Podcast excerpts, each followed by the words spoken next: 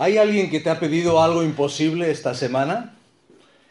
¿O ha habido algo que te ha resultado imposible en tu vida? ¿Has de alguna manera enfrentado una situación, una situación complicada, a veces el diagnóstico del hospital, a veces las decisiones en el trabajo o cualquier otra situación en la vida puede levantarse como una especie de muralla y podemos decir, esto es imposible. Quizás a nivel práctico y a nivel más cercano, alguien cerca te ha pedido algo imposible. Un padre, una madre, un jefe, un amigo. Hemos dicho, no puedo, no tengo tiempo, no tengo el dinero, no tengo los recursos.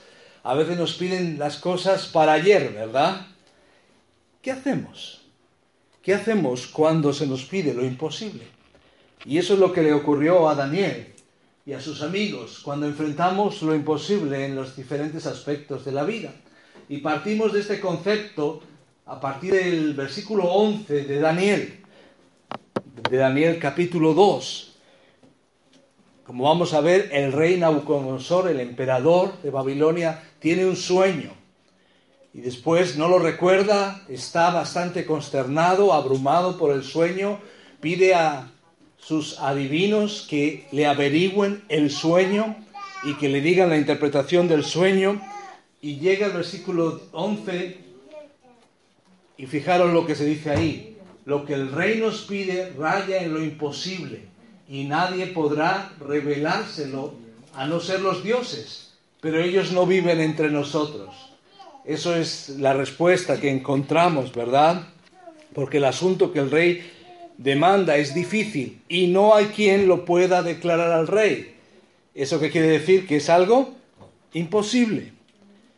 Salvo los dioses cuya morada no es con la carne. A veces nos encontramos con cosas que nos desbordan, que sentimos que no podemos y constatamos que no podemos.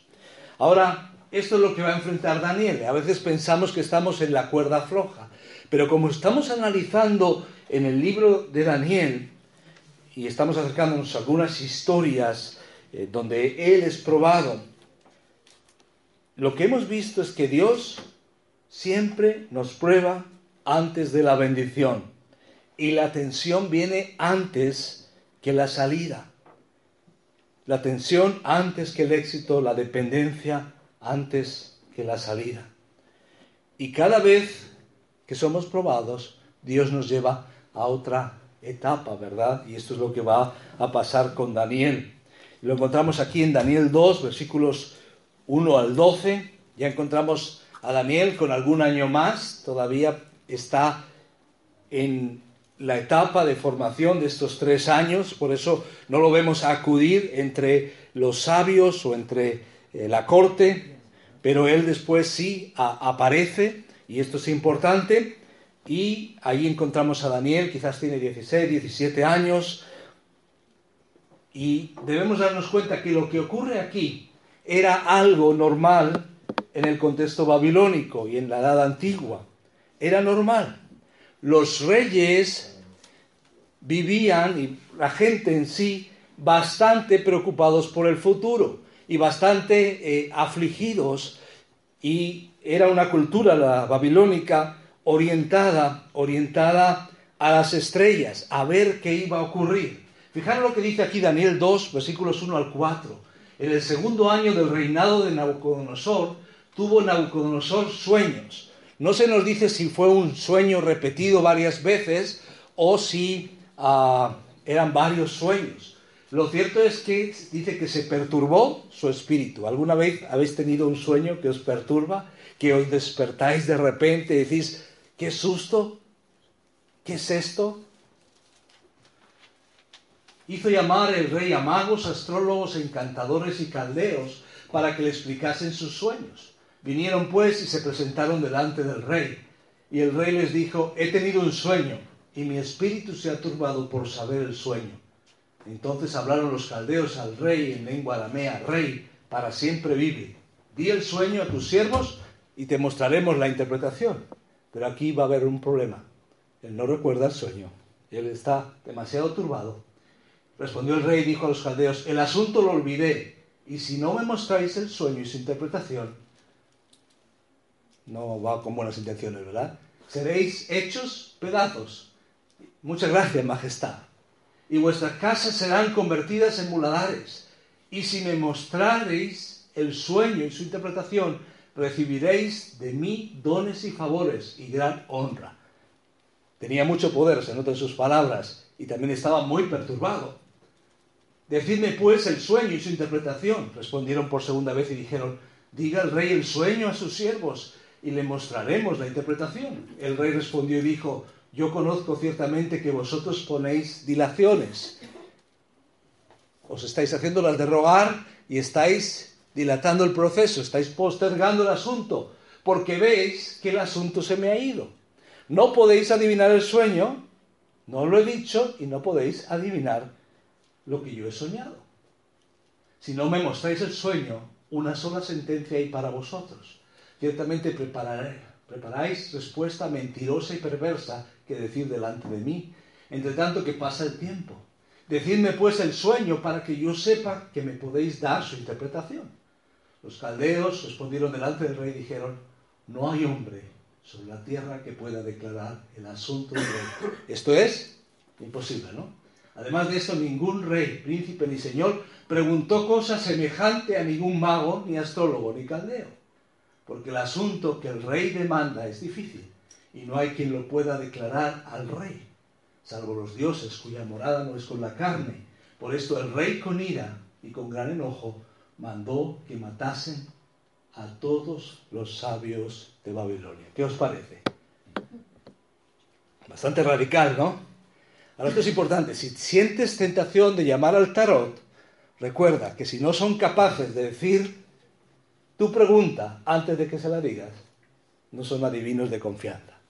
Y es que hoy aprenderemos que solo Dios tiene control del futuro y que toda otro Toda otra alternativa o todo otro intento por parte del ser humano es falso y es engañoso. Pero así están las cosas. Dime lo que soñaste y te diré la interpretación. Era lo que estaban pidiendo. Y la respuesta a Nabucodonosor le enfurece y les amenaza. Esto es una crisis en toda regla. El rey te va a asesinar, ¿qué te parece? Eso es una crisis. Has vivido una crisis, crisis a veces en el matrimonio, a veces en la familia, a veces en el trabajo, en cualquier ámbito vivimos una crisis. Es asunto de vida o muerte. Ahora, ¿qué hay detrás de todo esto? Antes de entrar y ver lo que Dios hace ante situaciones imposibles y cómo debemos sobrevivir, necesitamos plantearnos este reto. ¿Por qué queremos saber el futuro? ¿Por qué tanta gente gasta dinero en horóscopos, en adivinos, que te echen las cartas, que te digan el futuro? ¿Por qué? ¿Por qué a nivel de los grandes mandatarios del mundo, que eso a veces no se dice, pero ocurre, ¿por qué también los hombres poderosos del mundo, por más poder que tienen, ¿por qué consultan? ¿Sabéis que lo hacen? ¿Por qué nosotros queremos, en fin, saber el futuro? ¿Con quién me casaré? ¿Cuál será mi trabajo? ¿Cuál será mi futuro de aquí a 10 años? ¿Por qué será? Porque pensamos que si sabemos el futuro, vamos a tener control de las circunstancias. ¿De acuerdo? Es así de fácil. Si yo sé el futuro, sé lo que voy a hacer. No me va a pillar desprevenido. Cuanto más inseguros seamos, más querremos controlar el futuro. Por eso las personas que quieren controlar todas las circunstancias y controlar a todas las personas alrededor, que, seguramente habéis visto personas así y a veces podemos actuar así, son personas inseguras. Entonces, veamos primeramente qué nos dice Dios sobre esto de conocer el futuro porque creo que es importante plantear este asunto, que aquí lo vemos casi de pasada, será por hecho porque era algo en la cultura en el momento, pero ¿qué podemos decir y qué dice la Biblia brevemente vemos varios aspectos. En primer lugar, nadie, nadie conoce el futuro excepto Dios. Dios es el único. Nos parece quizás algo obvio, pero ¿cuánta gente anda buscando quién le diga su futuro? Fijaros lo que dice Eclesiastés, Eclesiastés 8, 6 al 8. Lo que escribió el sabio Salomón, inspirado por el Espíritu Santo. Porque para todo lo que quisieres hay tiempo y juicio. Porque el mal del hombre es grande sobre él, pues no sabe lo que ha de ser. Esa es la realidad del hombre, del ser humano. Vivimos con incertidumbre.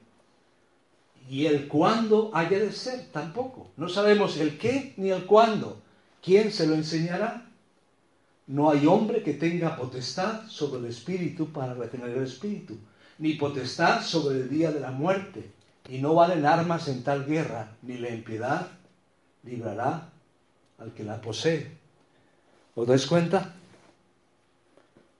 No manejamos los tiempos. Por eso es tonto, y lo dice la Biblia, el que dice, haré esto y haré esto, y no dice si Dios quiere, porque no sabemos cuánto vamos a vivir. No sabemos si vamos a amanecer y respirar mañana. No lo sabemos. Ahora, aquí algo importante en este primer aspecto. Nadie conoce el futuro excepto Dios. Dios solo revela lo necesario y lo que necesito para obedecer en el momento. Ahora decimos, Señor, dime tu voluntad y Dios te muestra lo que tienes que hacer ahora. Vive un día a la vez. Él quiere que confíes en Él y que yo confíe en Él para todo lo demás. ¿De acuerdo? Porque si no, quiero controlar las cosas, quiero controlar la vida. Y aún teniendo a Dios como Dios, quiero controlarlo todo. Dios solo revela lo que necesito para obedecerlo en este momento. Por eso nos muestra el siguiente paso, porque Él quiere que caminemos en fe con Él. Y Él estará con nosotros, claro que sí. Segundo lugar, en cuanto al futuro, todo intento de adivinación es, como se ha puesto de manifiesto en lo que hemos leído, engañoso y, hay que decirlo muy claro, rechazado por Dios. Siempre recuerdo los primeros años, después de varios años de emisión de Radio Encuentro, una mujer llamó preguntando si estaba bien consultar a los adivinos y hablar con los muertos. Ella en el contexto en el que vivía había preguntado en su parroquia y le habían dicho que no había ningún problema. Pero cuando ella escuchó lo que nosotros estábamos hablando sobre el tema a la luz de lo que la Biblia dice, ella de repente sintió que quizá no estaba haciendo bien. Y vino y preguntó y consultó.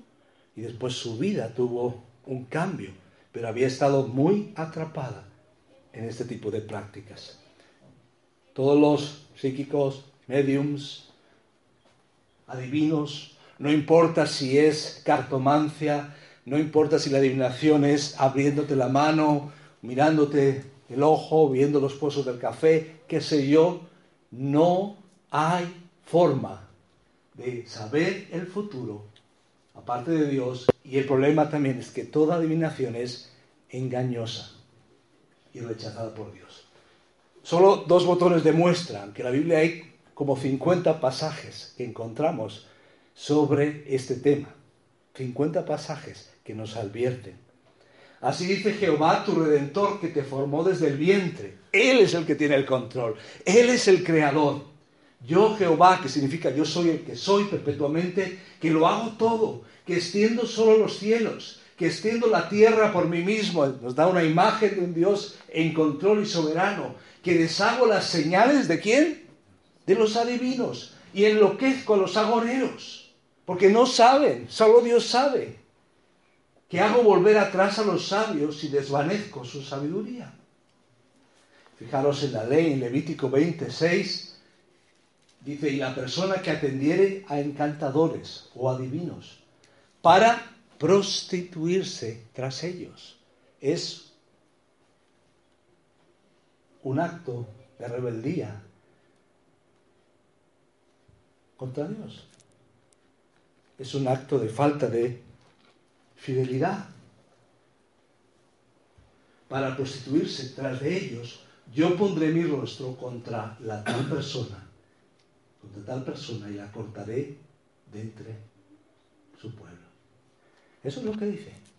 Fijaros, ¿cuánto hay de interés hacia lo oculto? Cada año en España hay una fiesta, o más bien conferencia, celebración de las llamadas ciencias ocultas. Hay detrás de muchos nombres y muchos ritos relacionados a veces dentro del cristianismo, a veces fuera, con religiones orientales, donde detrás hay todo esto, ¿verdad? Y detrás de la relajación, detrás de otras prácticas, eh, está, está la trampa y el engaño. Lo que nos dice la Biblia es que esto es del otro lado, del lado oscuro, del enemigo. ¿Os parece suficiente explícita la palabra? Sí, ¿verdad? Entonces, ojo, si en algún momento sentimos esa tentación de buscar por otro lado, nos vamos a dar cuenta que muchas veces es engaño y a veces no solamente engaño, sino que detrás está el poder del enemigo. Tercer aspecto aquí, hemos dicho que solo Dios sabe el futuro, que todo intento de adivinación es engañoso y rechazado por Dios. Y en tercer lugar, fijaros, la prueba de un verdadero profeta de Dios es un 100% de precisión. ¿De acuerdo? Deuteronomio 18, 21 y 22. Y si dijeras en tu corazón, ¿cómo conoceremos la palabra que Jehová eh, no ha hablado? Si el profeta hablara en nombre de Jehová y no se cumpliere lo que dijo, ni aconteciere, es palabra que Jehová no ha hablado. Con presunción la habló el tal profeta. No tengas temor de él. ¿Os dais cuenta? No es un 85%, no es un 25%, un 95%, no. El verdadero profeta de Dios, porque Dios, a través de su revelación, se fue comunicando y tuvo portavoces, tuvo eh, gente que hablaba en nombre de Dios, la señal es que todo lo que decían se cumplía. ¿De acuerdo? Por eso hoy cuando escuchamos voces en otras direcciones tenemos que tener cuidado. El listón que pone Dios lo pone muy alto.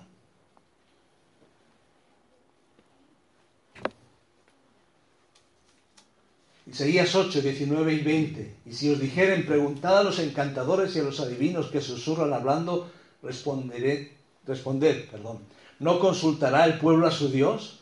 ¿Consultará a los muertos por los vivos? A la ley y al testimonio. Si no dijeren conforme a esto, es porque no les ha amanecido. No tienen la luz suficiente. Comprueben sus predicciones en contra de mi palabra, dice el Señor. Si sus predicciones son diferentes de mi palabra, es porque no hay luz o verdad en ellas, ¿verdad? Así que esa es eh, la realidad que encontramos en la palabra eh, del Señor. ¿Cómo conoceremos la palabra que Jehová no ha hablado, verdad? Era el pasaje que veíamos en Deuteronomio 18, 21 y 22. Así que está claro. Por eso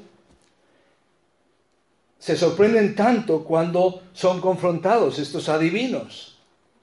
Y cuando Nabucodonosor les dice que le diga el sueño y su significado.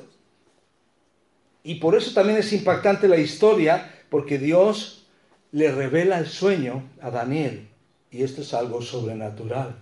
Y después Daniel es reconocido y es premiado, digamos, delante del imperio de Nabucodonosor. Entonces, hemos visto Tres cosas que aprendemos en cuanto al futuro.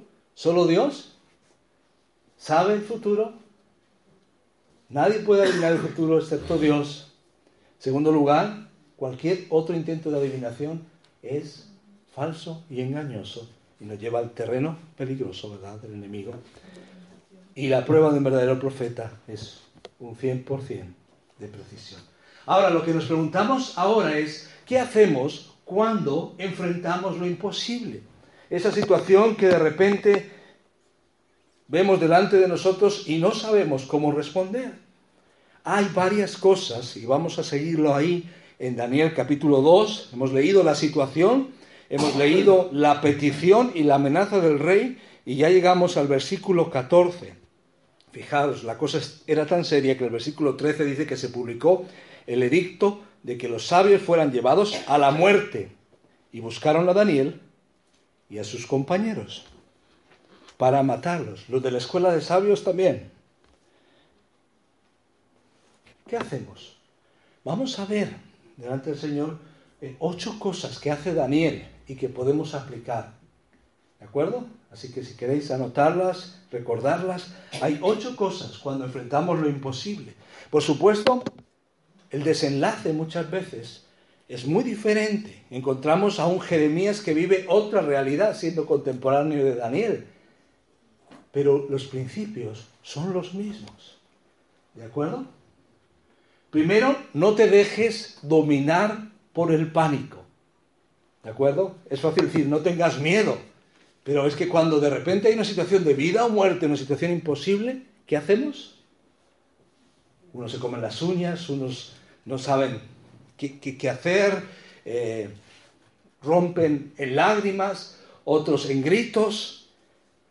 No seamos dominados por el pánico. Si Dios nos controla, Él controla las circunstancias, no perdamos el control. Fijaros lo que dice Daniel 2.14. Entonces Daniel, él sabe la situación. ¿Cuál es la situación? Que el rey ha dicho, bueno, ya en este punto, la situación era que el rey ha dicho que porque no han adivinado cuál era su sueño, pues van a morir. Entonces, abre la puerta a Daniel y dice, ah, vamos a morir, muy bien, vamos a morir. Pero en medio de eso dice que habló sabia y prudentemente a Arioc, capitán de la guardia del rey, que había salido para matar a los sabios de Babilonia. Daniel maneja la situación con sabiduría y discreción. No seamos dominados por el pánico. Yo quiero preguntarte hoy, ¿qué te preocupa? ¿Te preocupa tu salud? ¿Te preocupa tu futuro? ¿Te preocupa la situación de tu familia o de algún miembro de tu familia? ¿Qué te preocupa al máximo? Quizás en una situación como la que vive Daniel ¿Cuál es la situación imposible que estás viviendo? Quizás un tema de salud, la ausencia de un ser querido, quizás otros momentos, otras situaciones. No temas, o mejor dicho, lleva tu temor al Señor. Él es el que estaba antes que tú y que yo, el que vio nuestro embrión, el que pensó en nosotros él está en control.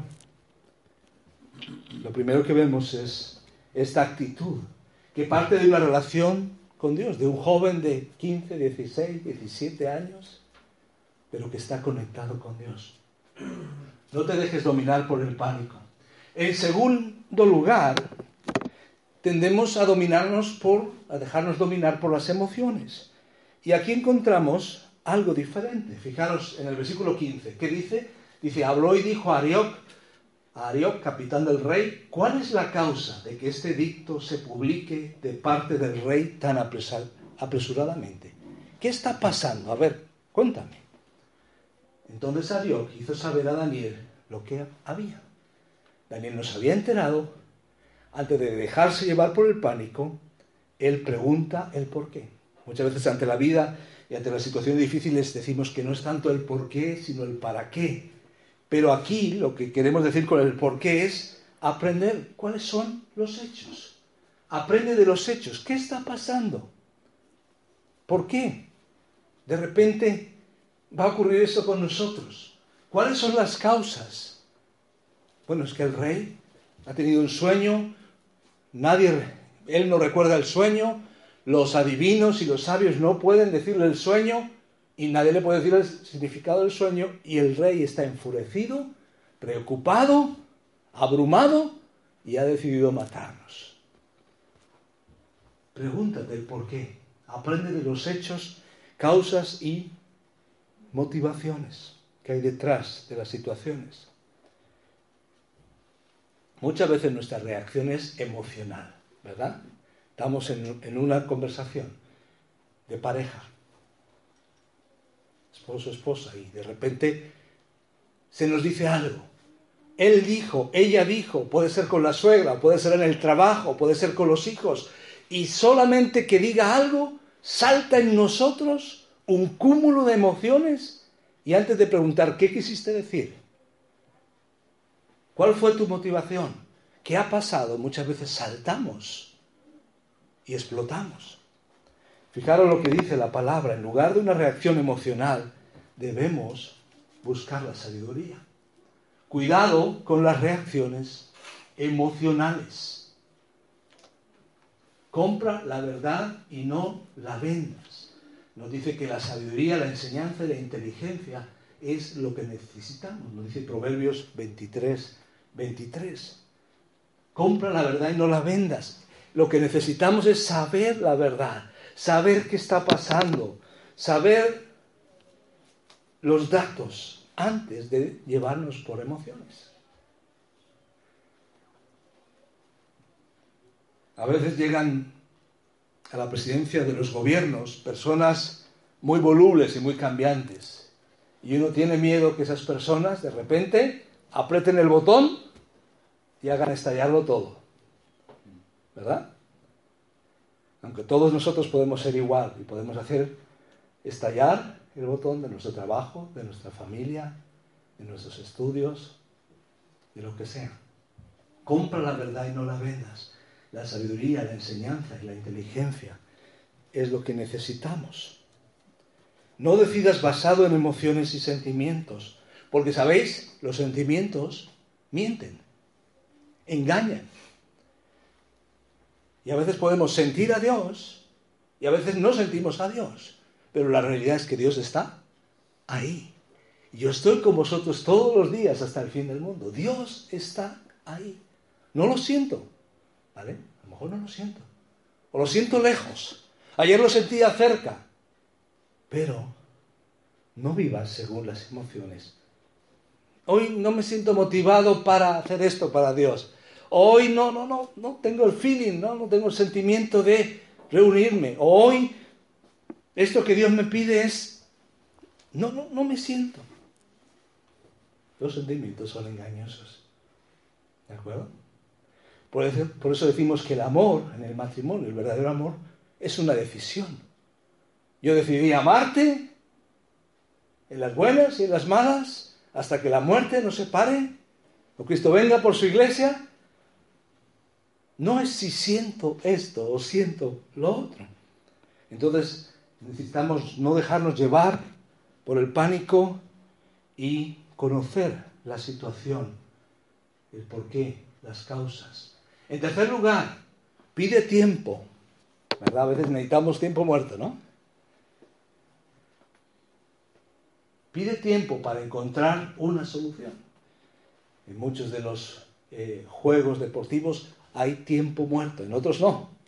En otros son los jugadores los que hacen algo para buscar ese tiempo extra, ¿verdad? Y se retuercen y hacen no solamente el papel de futbolistas, sino de actores, y así tienen su tiempo muerto. Pide tiempo para encontrar una solución. Fijaros lo que hace Daniel. Daniel combina bien la urgencia con la pausa. Porque dice, y Daniel entró y pidió al rey. Estas dos palabras, entró y pidió, tienen una connotación de urgencia. O sea, no se tomó el tiempo relajadamente, sino que fue delante del rey, lo que implicaba, con lo que implicaba ir delante del rey. él podía decidir que entraras, que no entraras, que vivieras o que murieras. Y Daniel entró y pidió al rey que le diese tiempo y que él mostraría la interpretación al rey. ¿Sabéis? La mayor tentación muchas veces es ser impulsivos. Recordad, se trata de tomar la decisión adecuada y no tomar la decisión rápida. Esto no es como el oeste. En el oeste el que dispara antes gana. Bueno, si tiene puntería, ¿no? Es la decisión adecuada y no la decisión rápida. Muchas veces tomamos decisiones rápidas. En la educación de los hijos, quizás llevarle a casa cuando necesitamos explicarle, ¿verdad? No en público y decirle las cosas y ponerle las consecuencias y mostrarle el cariño, pero también ponerle los límites y aplicar la disciplina. A veces lo que hacemos, lo más fácil es lo más rápido. Y una palabra puede marcarte toda la vida. Y un golpe fuera de lugar puede marcarte toda la vida. Y una explosión de ira puede marcar. Así que toma el tiempo. Él era un joven de 17 años aproximadamente que va inmediatamente al rey. Va a la fuente de su presión. A veces, no sé si os pasa, nos pasa algo con alguien y explotamos con todos los demás. Nos pasa, a mí me pasa, no sé si a vosotros. Y explotamos. Y nuestras emociones las volcamos con unos, con otros. Y Daniel dice, voy a la fuente de presión. ¿Cuál es el problema? El rey, voy al rey y voy apresuradamente. Y aquí hay un asunto, no postergó. Hay una palabra que se está poniendo de moda, aunque es fea en un sentido, a mí no me gusta, procrastinar, postergar, dilatar. No postergó, no procrastinó. ¿Qué pretendes? Que no es un problema. ¿Cuánto tiempo llevamos pretendiendo que eso no es un problema en mi carácter, en mi familia, en mi matrimonio.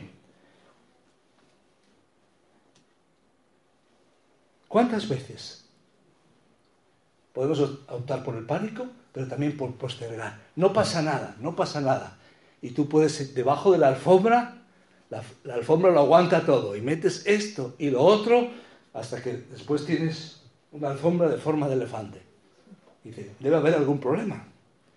Dice que Daniel fue inmediatamente a ver al rey y pidió más tiempo. No te dejes llevar por el pánico. Conoce los datos, el por qué, aprendamos de la situación antes de actuar emocionalmente. Y en tercer lugar, pide tiempo, tómate el tiempo para buscar la solución, para encontrar la solución y añadiríamos en Dios en ese camino. Cuarto lugar, busca apoyo en oración. Entonces Daniel se fue a casa y le contó a sus amigos, Ananías, Misael y Azarías, cómo se presentaba la situación. Al mismo tiempo les pidió que imploraran la misericordia del Dios del cielo.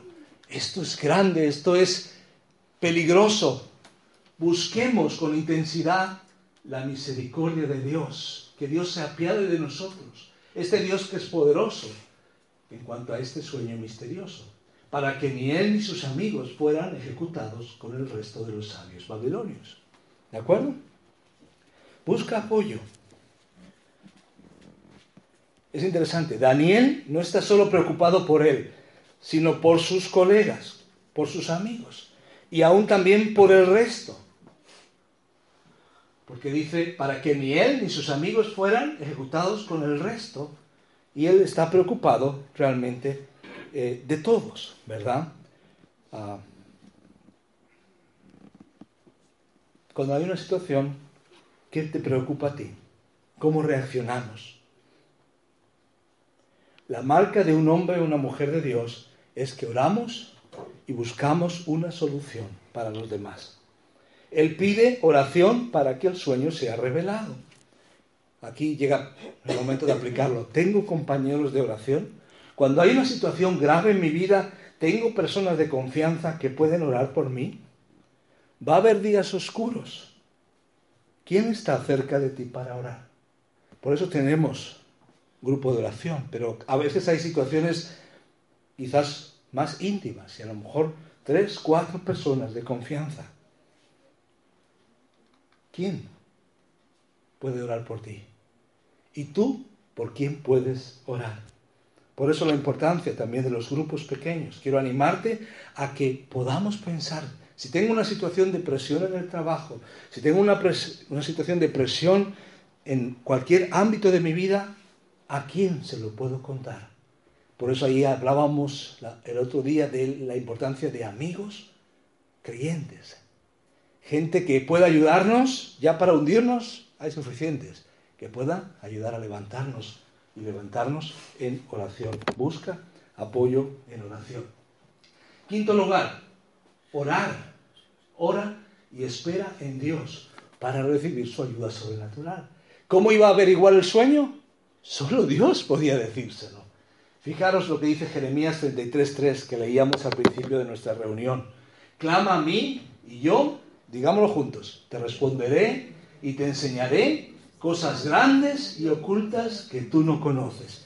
Y esto ocurre en el contexto de la desolación. Jeremías, contemporáneo de Daniel, él ve todo desolado, todo arrasado. Y aún así Dios dice, clama a mí. Cuando todo está destruido, ¿clamamos a Dios? Pues Él dice, clama, porque yo tengo planes. Eh, a veces los planes no son inmediatos. El plan de Dios con Israel era de largo plazo. Pero Él dice, yo tengo un plan y quiero animarte. Cuando participamos de estos símbolos y dice que anunciamos la muerte del Señor hasta que Él venga, estamos recordando que hay un plan y que esto no acaba aquí y que puedo seguir adelante porque Dios está en control. Ora y espera a Dios para recibir su ayuda sobrenatural. Dios dice, llámame y te responderé y te mostraré esas cosas grandes que no conoces. Es nuestro verdadero teléfono rojo.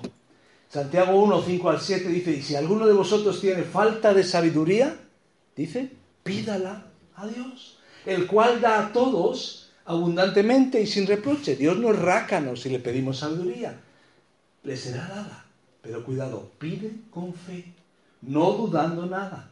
Porque el que duda es semejante a la onda del mar que es arrastrada por el viento y echada de una parte a otra. No piense, pues, quien tal haga que recibirá cosa alguna del Señor. Si dudamos, si no confiamos, no funciona. Imagínate que vamos al cielo y encontramos un montón de paquetes, si fueran así las cosas, de bendiciones, no sé si materiales, inmateriales, bendiciones, donde dice una tarjetita, no abierto y de la vuelta a la tarjetita, nadie lo ha pedido. Y encuentras bendiciones, bendiciones y bendiciones que los hijos de Dios no pidieron. Y están empaquetadas, no fueron enviadas, no porque Dios no quiso, porque Dios las tenía ahí, sino porque sus hijos no pedimos. Dios espera que pidamos. Hay 20 veces en el Nuevo Testamento donde se nos dice, pide y pide en mi nombre. Jesús es el mediador. Llama y se te abrirá. Busca y hallarás. Pide y recibirás. Pero cuando pidas, cree que Dios lo va a hacer. Ahora, algo muy importante que quizás no lo aprendimos de pequeño. Dios no se mueve por la queja se mueve por la fe. Nosotros como padres a veces, ¿cómo respondemos? Papá, quiero encender la televisión. Hijo, no es el momento, hay que poner límites. Papá, quiero ver la televisión. No es el momento, hay que poner límites. Papá, quiero ver la televisión. 15 minutos después, después de tanta queja, hijo mío, venga, pon lo que quieras. A lo mejor estoy exagerando, pero muchas veces actuamos por la queja o la insistencia de otros simplemente. Pero Dios actúa por la fe, aunque sí nos dice que seamos insistentes, pero no con una actitud de queja. Porque Dios se goza al darnos, Dios quiere darnos. Fijaros qué incongruencia. Tenemos fe para que Dios nos dé el cielo por la obra de Cristo y no lo tenemos para que Dios nos dé lo que necesitamos para la semana que viene. Sea sabiduría, sean aspectos materiales, emocionales. Pregúntale a Dios con fe. Sexto lugar, enfócate en Dios. Dice que entonces el secreto fue revelado a Daniel en visión de noche. Pasó la noche, digo, me voy a quedar toda la noche orando para que Dios me lo muestre. ¿Hay algo que te quita el sueño y que de verdad has pasado una noche pidiendo? A veces necesitamos pedir. La Biblia habla de intensidad, pedir, habla también del ayuno, habla de diferentes formas, nunca para doblarle el brazo a Dios, nunca para manipular, pero sí de intensidad y de preocupación. Enfócate en Dios. Lo que hace Daniel es bendecir a Dios, reconocer a Dios. Y esto es lo que encontramos. Agradecer antes es fe, agradecer después es gratitud. Y aquí vemos a Daniel ya con Dios y Dios le revela la situación y Daniel reconoce a Dios. Enfócate en Dios. ¿Sabéis? Eso es la adoración. Adoración es enfocarnos en Dios. Fijaros, entonces alabó al Dios del cielo y dijo, alabado sea por siempre. Ahora, en este caso hay que tenerlo en cuenta, Dios le revela y él reacciona. Pero a veces, lo vemos en Nehemías, lo hemos visto en otros hombres de Dios en la Biblia, a veces toca esperar y alabas a Dios de manera anticipada. Enfocarnos en Dios, eso es alabarle. A veces decimos, ¿qué es adorar a Dios? Es enfocarnos en Dios en lugar de enfocar el problema. Enfocar en la solución de la dificultad, pasar al que puede solucionar todo, al inmutable y soberano Dios. Pasa la noche de crisis y la crisis orando. Y lo que podemos hacer, y estas son cosas que podemos hacer cuando estamos viviendo una crisis, es alabar a Dios por lo que Él es es lo primero que él empieza a hacer. Alabado sea por siempre el nombre de Dios. Cuando decimos el nombre, quiere decir el carácter de la persona. Alabado sea el nombre de Dios. Suyos son la sabiduría y el poder. Por eso importa el nombre de Dios. En el Padre nuestro que dice, santificado sea tu nombre. Respeta, reconoce su nombre. Por eso decimos de no tomar el nombre de Dios en vano el Evangelio, la gran comisión, la llevamos, la persona se identifica en el nombre del Padre, del Hijo y del Espíritu Santo. El nombre representa carácter, persona, quién es. También quien tiene un buen nombre es una buena reputación. Así que estamos hablando del carácter de Dios. Alábale por lo que Él es. Pero no solamente eso. Honra a Dios por lo que Él hace. Fijaros lo que dice aquí. Él muda los tiempos y las edades. Quita reyes y pone reyes. Da la sabiduría a los sabios y la ciencia a los entendidos. Él revela lo profundo y lo escondido. Conoce lo que está en tinieblas y con él mora la luz. A ti, oh Dios de mis padres. Honra a Dios por lo que él hace. ¿Anotas lo que Dios ha hecho en tu vida? Si Dios ha hecho algo especial en tu vida, anótalo. Y en los momentos bajos, recuerda, Dios ha hecho esto. Le honraré.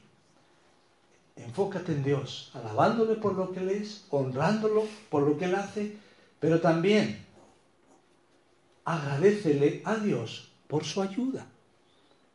Dice, a ti, oh Dios de mis padres, versículo 23, te doy gracias y te alabo porque me has dado sabiduría y fuerza y ahora me has revelado lo que te pedimos, pues nos has dado a conocer el asunto del rey. Él está agradeciendo. ¿Somos agradecidos a Dios? Agradecele a Dios. Él dice, Dios de mis padres, ha sido fiel, Dios ha sido bueno. Por último, o casi último, usa lo que Dios te muestra para salvar a otros. Fijaros cómo termina la historia. Después de esto fue Daniel a Arioc, al cual el rey había puesto para matar a los sabios de Babilonia, y le dijo así, no mates a los sabios de Babilonia, llévame a la presencia del rey, y yo le mostraré la interpretación. Lo que Dios le dice, ¿qué hace él con la información? La lleva al rey, ¿para qué? Para salvar a la gente. Y para salvarse él también, ¿verdad? Usa lo que Dios te muestra para salvar a otros. Este salvar lo usamos no solo en el sentido trascendente, sino en situaciones que muchas veces todos vivimos. A veces pensamos que lo que Dios me muestra es para mí, pero lo que Dios te muestra es para compartirlo con otros. Lo que Dios le mostró en este caso a Daniel era para salvar a todo ese grupo de sabios. Pero muchas veces nosotros también aquí aprendemos cosas. Leemos la Biblia, aprendemos.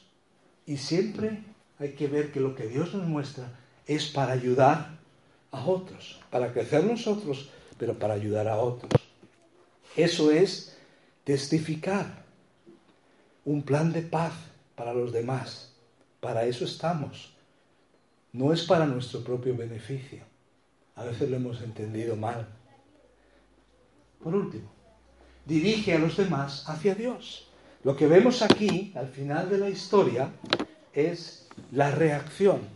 Fijaros de Daniel, versículo 27 al 30. Daniel respondió delante del rey, fijaros lo que dice delante del rey, el misterio que el rey demanda, ni sabios, ni astrólogos, ni magos, ni adivinos lo pueden revelar al rey.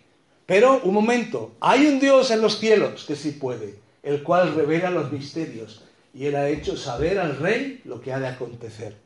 ¿Quién se lleva la gloria aquí? Dios. ¿Qué hace Daniel?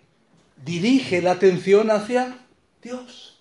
Nosotros no somos soles, somos lunas, somos satélites, no brillamos con luz propia. Fijaros, le dice, y el que revela los misterios te mostró lo que ha de ser. Y a mí me ha sido revelado este misterio, no porque en mí haya más sabiduría que en todos los vivientes, sino para que se dé a conocer al rey la interpretación y para que entiendas los pensamientos de tu corazón. Dios piensa en ti, oh rey, y tiene un plan para ti. Hay un Dios en el cielo. Puedes estar en lo más profundo del pozo, pero Dios está ahí. Dios tenía un plan para Nabucodonosor. Él no centra en su crédito, su crédito en él, su reconocimiento, sino señala a Dios. Eso es lo que Dios quiere. Esto se llama evangelismo. Cuando tú en tu taller, en tu trabajo, en tu empresa, cuentas lo que te pasa y dices, esto ha hecho Dios en mi vida. Son las buenas noticias. ¿Quién lo ha hecho? No soy yo, ha sido Dios. Dirige la atención hacia Dios. Dios te da lo que te da, fíjate, para que seas una plataforma para atraer a otros a Dios. Y cuando lo haces, diriges a otros a Dios, Dios aumenta esa plataforma para que seas de mayor bendición. El sueño lo veis en los siguientes versículos, lo podéis ver en casa, de versículos eh, que están ahí delante. Básicamente ese es el sueño. Él tiene una visión de una gran estatua cuyas partes son de varios metales diferentes que se identifican empezando por el mismo imperio de Nabucodonosor con varios imperios que van a venir. Y Dios le dice lo que va a pasar el imperio babilónico, esa cabeza de oro, después el imperio medo-persa, después el imperio griego y el imperio romano. Y pasando del oro a los diferentes eh, metales, la plata, el bronce y el hierro. Y al final los pies mezclados, hablando de la fragilidad, entre el hierro y el barro. Y lo impresionante de la historia es que viene una gran piedra que arranca, que destruye y que lo llena todo, avanzando y anunciando el reino de Dios. Esto es lo que le muestra. Esto es lo que le muestra. Esa es la visión que perturba tanto a Nabucodonosor. Pero fijaros el impacto que esto tiene entonces el rey Nabucodonosor se postró sobre su rostro y se humilló ante Daniel. Él no tenía una conciencia de, Dios y hace esto, pero dice, mandó que le ofreciesen presentes e incienso. El rey habló a Daniel y dijo, ciertamente el Dios puesto es Dios de dioses y Señor de los reyes, y el que revela los misterios, pues pudiste revelar este misterio. Entonces el rey engrandeció a Daniel y le dio muchos honores y grandes dones, y le hizo gobernador de toda la provincia de Babilonia y jefe supremo de todos los sabios de Babilonia. Eso es lo que Dios hace. Cuando enfrentamos lo imposible, podemos acudir a aquel Dios para el cual nada es imposible. Nada es imposible para Dios. Acude y refúgiate en Él. ¿Por qué no oramos en estos momentos? Quiero preguntarte, ¿qué es lo que parece imposible para ti ahora? Para los jóvenes puede haber exámenes o situaciones de futuro, noviazgo, matrimonio, estudios, quizás es un tema de trabajo, es un tema de familia. ¿Qué es lo que parece imposible para ti? ¿Qué es lo que te desvela? Lo que te quita el sueño. Ve delante del Señor y dile, querido Dios, tú sabes todo. Hoy reconozco que tú sabes el futuro, que tú controlas los tiempos. Señor, no acudiré a nadie más para buscar respecto al futuro. Tú sabes lo que viene. Señor, con tu ayuda no tendré pánico, confiaré. Ayúdame a aprender del problema, la causa, la motivación, los hechos. Ayúdame a hacer lo que hizo Daniel pidiendo tiempo, no reaccionando temperamentalmente por las emociones o con ímpetu. Ayúdame, Señor, a buscar apoyo en oración. Ayúdanos a ser una comunidad de apoyo también. Ayúdame a orar y a esperar de ti la salida. Señor, reconozco que a veces no tengo porque no he pedido. O no he pedido con fe o con confianza. También confío cuando tú me dices espera. Confío cuando tú me dices no pero quiero adorarte por quien eres, quiero adorarte por tu carácter, quiero honrarte por lo que has hecho y agradecer tu respuesta antes de que venga, ahora en este momento y en el futuro. Y Señor, lo que me muestras, quiero usarlo para ti y quiero ayudar a otros para orientarlos hacia ti. Ahí donde me has puesto, Señor. Recibe la gloria, Señor. Ahí está mi vida, ahí están nuestros tiempos, en tus manos. En el nombre de Jesús. Amén, amén. Pues que el Señor los bendiga. Eh,